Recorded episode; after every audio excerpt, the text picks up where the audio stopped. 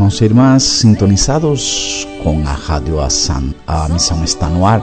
Sejam todos bem-vindos e bem-vindas para a nossa refeição espiritual da tarde. Estaremos meditando o livro dos Atos dos Apóstolos.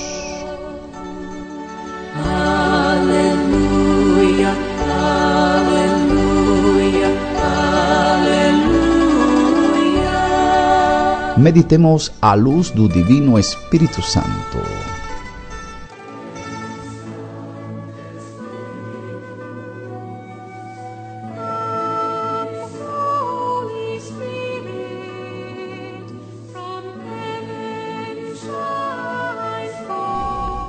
Em nome do Pai, do Filho e do Espírito Santo. Amém.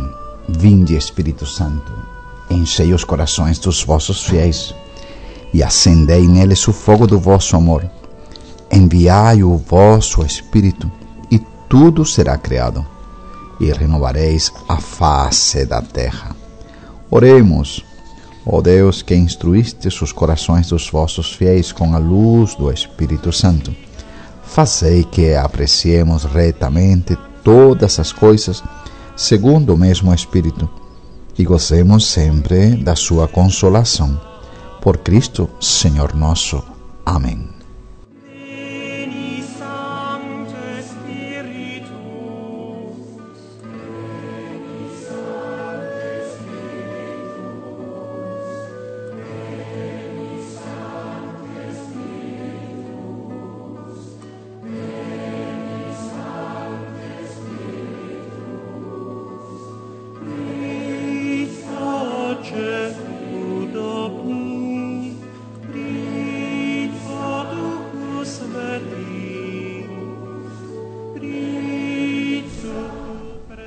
Jesus, nosso Mestre, caminho, verdade e vida, ensinai-nos a ciência do seu amor.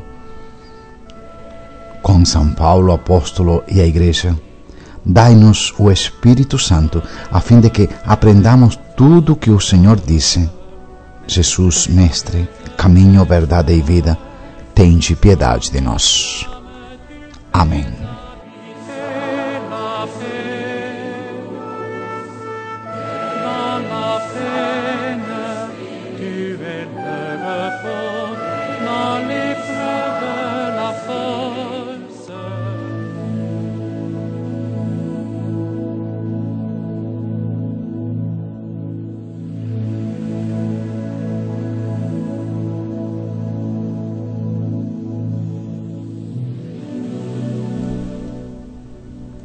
Leitura do livro dos Atos dos Apóstolos, capítulo 4, versículos 1 ao 12.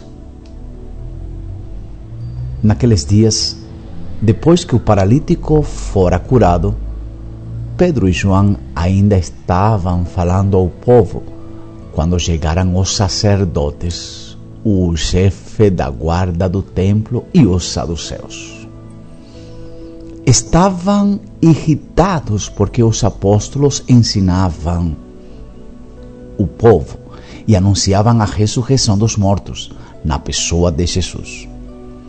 Eles prenderam Pedro e João e os colocaram na prisão até o dia seguinte, porque já estava anoitecendo.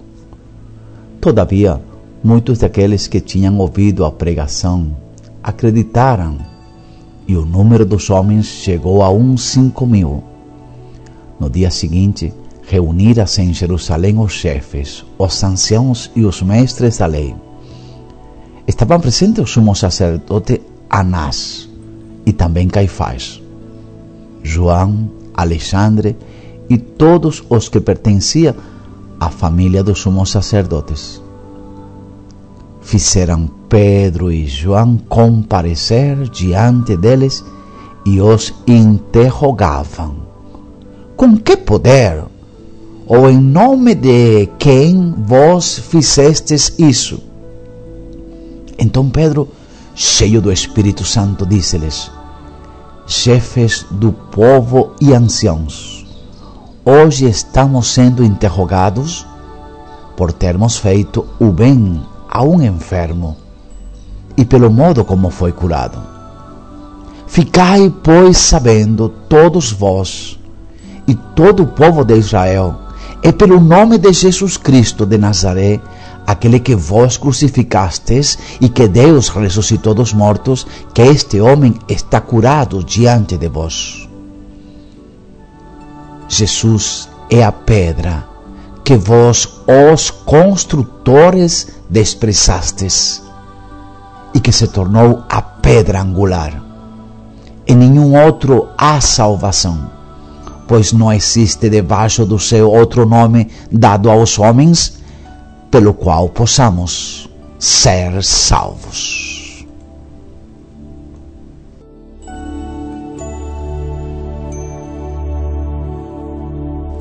Palavra do Senhor.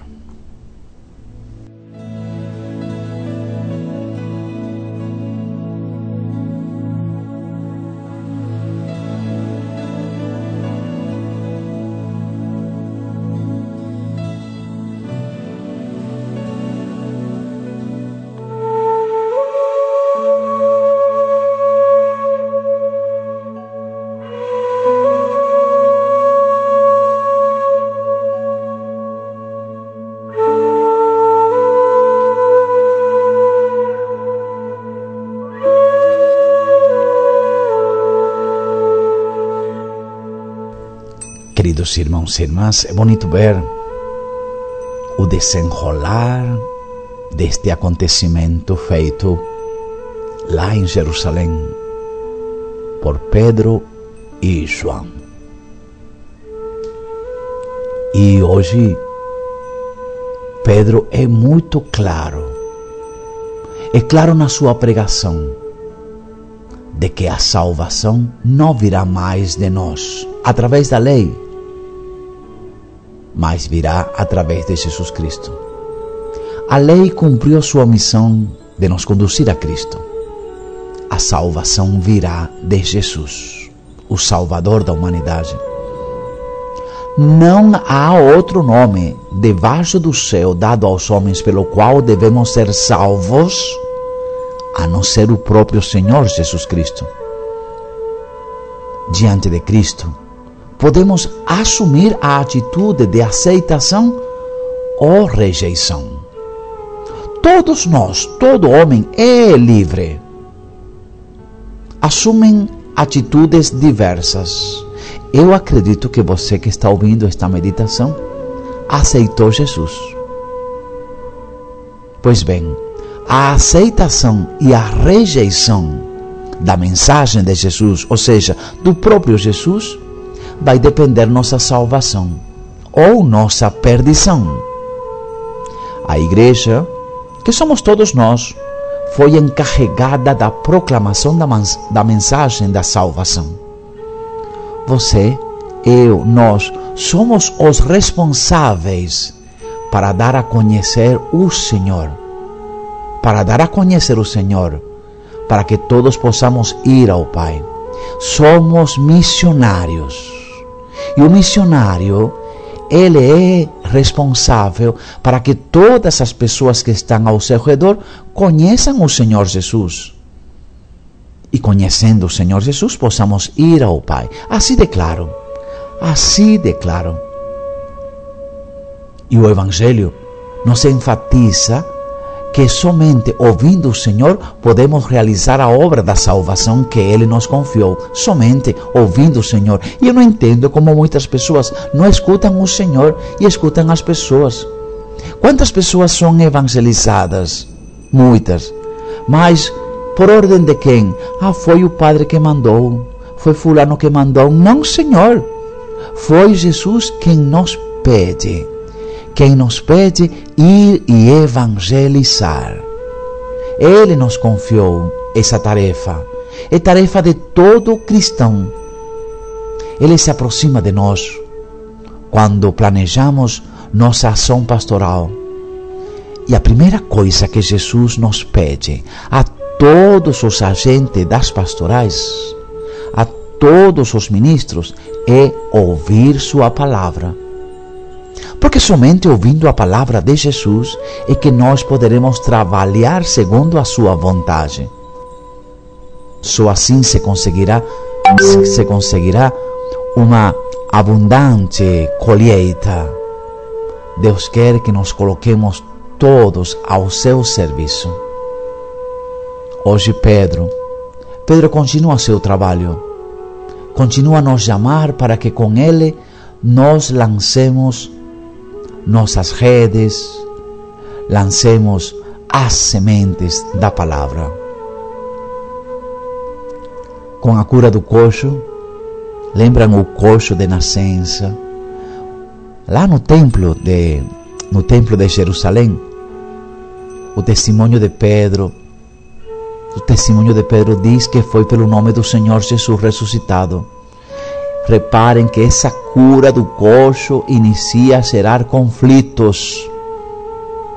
Pedro está tendo conflitos com o judaísmo oficial. E por isso a consequência não será outra a não ser a perseguição. A primeira comunidade, a comunidade primitiva, terá consequências duras. Ela será perseguida em Jerusalém. Nossa comunidade não foi uma comunidade que nasceu triunfal, não. Foi uma comunidade que nasceu da perseguição, do conflito.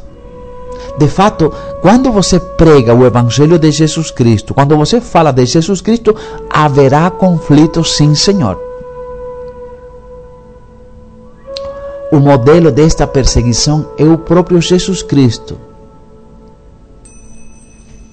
Quem lê os discursos de despedida de Jesus no Evangelho de João entende muito bem a predicação de Jesus sobre o ódio do mundo contra os cristãos. Neste mundo teremos perseguições, desavenças. Não por causa de que você é bonito, de que você fez isto, não. É por causa do nome de Jesus.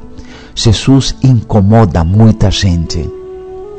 Vou repetir, Jesus incomoda muita, bem, muita gente. O bem que se faz em nome de Jesus não vai gostar alguns. Depois da cura milagrosa, do paralítico que pedia esmola na porta do templo de Jerusalém, Pedro toma a palavra e anuncia aos judeus o evangelho da ressurreição. É uma multidão que está ali ouvindo e fica assombrada pelo que tinham visto. O milagre da cura do paralítico, por um lado, tem bons efeitos, sabem? Muita gente fica animada, converte muitos, diz o, o o autor sagrado, que é mais ou menos 5 mil homens. Mas por outro lado, há efeitos negativos. Reparem, reparem a reação do milagre, ou melhor, reparem a reação da pregação do evangelho. Pessoas que gostam e pessoas que não gostam. Efeitos positivos e efeitos negativos e colocam colocam detido Pedro e João. Eles são detidos. Eles são detidos. Eles são presos. Qual foi o mal que fez Pedro e João? Me diga uma coisa. A única coisa que Pedro e João fez foi discursar em nome de Jesus. Dirigir ao povo um discurso, um discurso espiritual. Segundo este relato, quando Pedro estava fazendo seu discurso, chegaram os sacerdotes, os chefes da guarda do templo e os saduceus. Eles estavam furiosos, irritados, estavam mordendo os dentes, porque os apóstolos estavam ensinando o povo e anunciavam a ressurreição dos mortos na pessoa de Jesus. Os mencionados são três grupos: sacerdotes, os chefes da guarda do templo e os saduceus. Vamos lá, a ver quem são esta turma de sem vergonha que chegam ali, né, querendo calar a boca dos nossos queridos apóstolos Pedro e João. O chefe da guarda do templo era uma das maiores autoridades depois do sacerdote. Uma das maiores autoridades. Ele era encarregado da organização do culto e de manter a ordem dentro do âmbito sagrado do templo. Fala-se também do grupo dos saduceus. Os saduceus, que constituíam o partido aristocrata sacerdotal que negavam a ressurreição dos mortos. Os saduceus não acreditavam de jeito nenhum que um morto poderia de novo voltar à vida. Por isso, o chefe da guarda deteve os apóstolos Pedro e João como causadores do tumulto. Pedro e João ficaram na prisão até o dia seguinte. Será a única vez. No dia seguinte, os apóstolos se encontram diante do sinédrio e Pedro fala pela primeira vez aos dirigentes de Israel. Pedro, cheio do Espírito Santo, disse-lhes: Olha, que a palavra nos diz que Pedro estava cheio do Espírito Santo. Quem é o autor não é Pedro, quem é o autor é o Espírito Santo. Os apóstolos são homens que se deixam encher, guiar pelo Espírito Santo. Por causa do Espírito Santo, eles se tornam homens extraordinários do Senhor ressuscitado. O que nos leva a pensar, meus queridos irmãos e irmãs que ouvem esta meditação, que na medida que você se deixa guiar e encher pelo Espírito Santo, você vai causar desgosto você vai causar desavenças. Olha, eu fico pensando quantas pessoas pedem o Espírito Santo nas igrejas, mas não causam reviravolta nos opositores da palavra de Jesus. Isto para mim está errado. Disse Pedro: Ficai sabendo todos vós e todo o povo de Israel, é pelo nome de Jesus Cristo de Nazaré, aquele que vos crucificastes e que Deus ressuscitou dos mortos, que este homem está curado diante de vós. O credo é ainda muito simples nesta época e o repete obstinadamente: creio em Jesus Cristo, crucificado, ressuscitado e ativo hoje e sempre no mundo. Certamente, meus queridos, este é o núcleo, o centro, o coração da nossa fé. Cristo crucificado e ressuscitado. Aquele que vos crucificastes e que Deus ressuscitou dos mortos. Pedro, meus queridos, Pedro, neste livro e nesta passagem, dá pela primeira vez testemunho diante dos tribunais não esqueçamos que mártir significa o mesmo que testemunha. Aqui Pedro passa da, de acusado para acusador. Ele foi acusado, agora ele acusa. Neste discurso, Pedro considera Jesus pedra angular. A pedra angular pertence a um campo de linguagem de grande tradição bíblica que sempre tem a ver com edificar a casa, templo e assim por diante. Alicerce. Os chefes do povo receberam de Deus um encargo concreto. Os chefes do povo, a quem Pedro se dirige, edificar uma casa com pedras vivas. Mas os chefes não souberam fazer isso.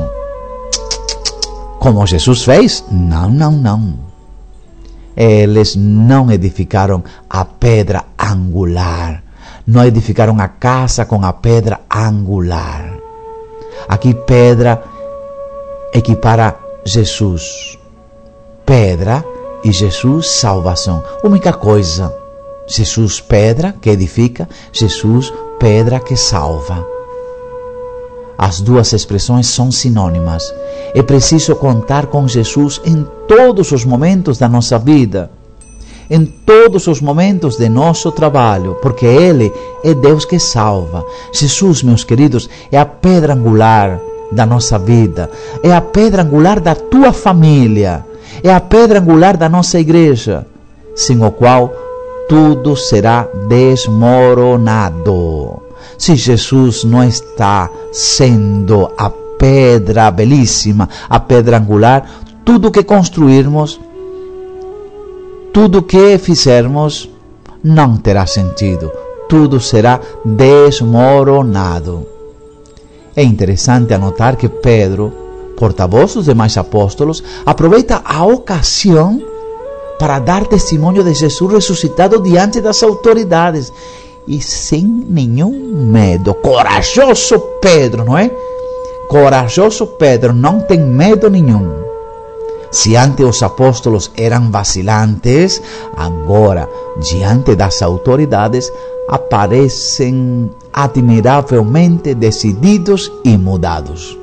O amor, o amor, meus irmãos, que Pedro mostrava para Cristo em vida, mas com debilidade, agora se convirtiu numa convicção madura, num entusiasmo valente que o leva a suportar todas as contradições.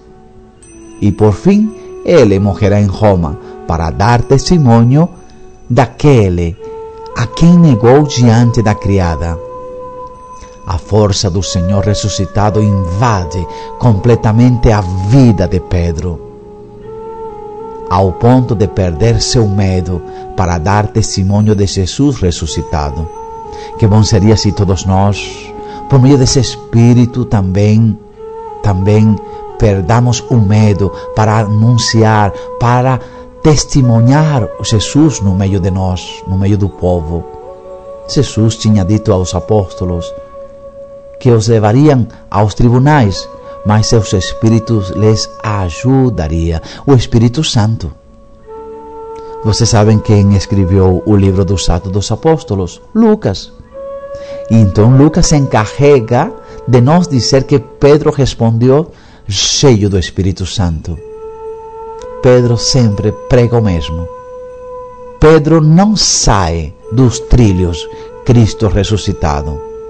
Este é o centro.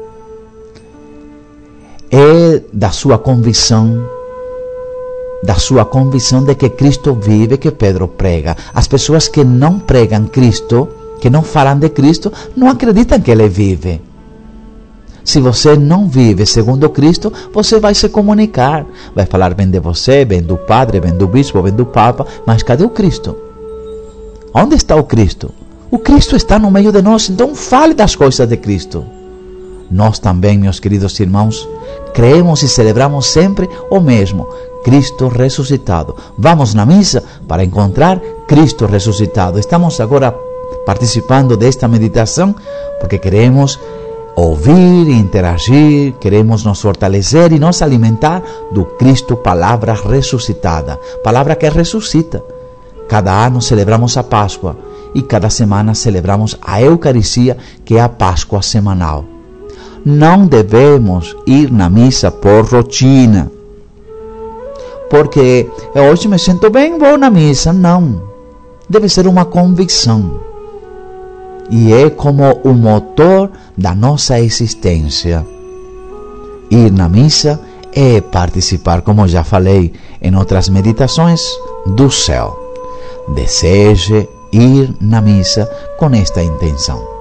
E peço que o Divino Espírito Santo, assim como guiou Pedro e João, também nos guie nos, nas pegadas da missão aqui agora, para anunciar e testemunharmos até o fim o Cristo vivo, ressuscitado, sem medo das consequências que cada um de nós pode obter por causa desta tarefa.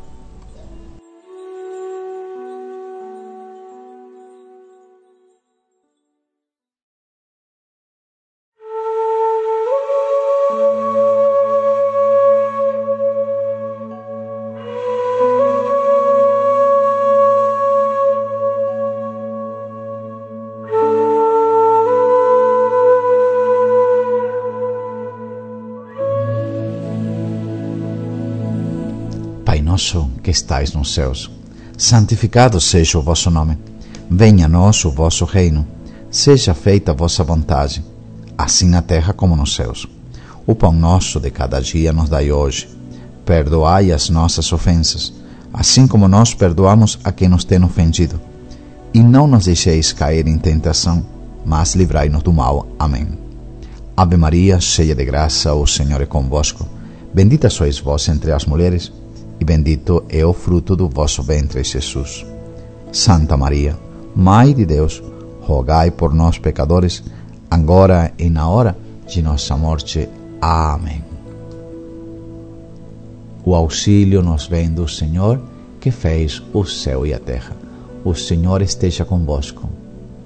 Que por intercessão de Maria Santíssima, desça sobre ti, meu irmão, minha irmã, que acabou de meditar a palavra dos Atos Apóstolos, a bênção de Deus que é Pai, Filho e Espírito Santo. Continue em paz e que o Senhor sempre lhe acompanhe. Aleluia, aleluia. Por esta meditação e pelo testemunho de Cristo ressuscitado, graças a Deus. Aleluia, aleluia.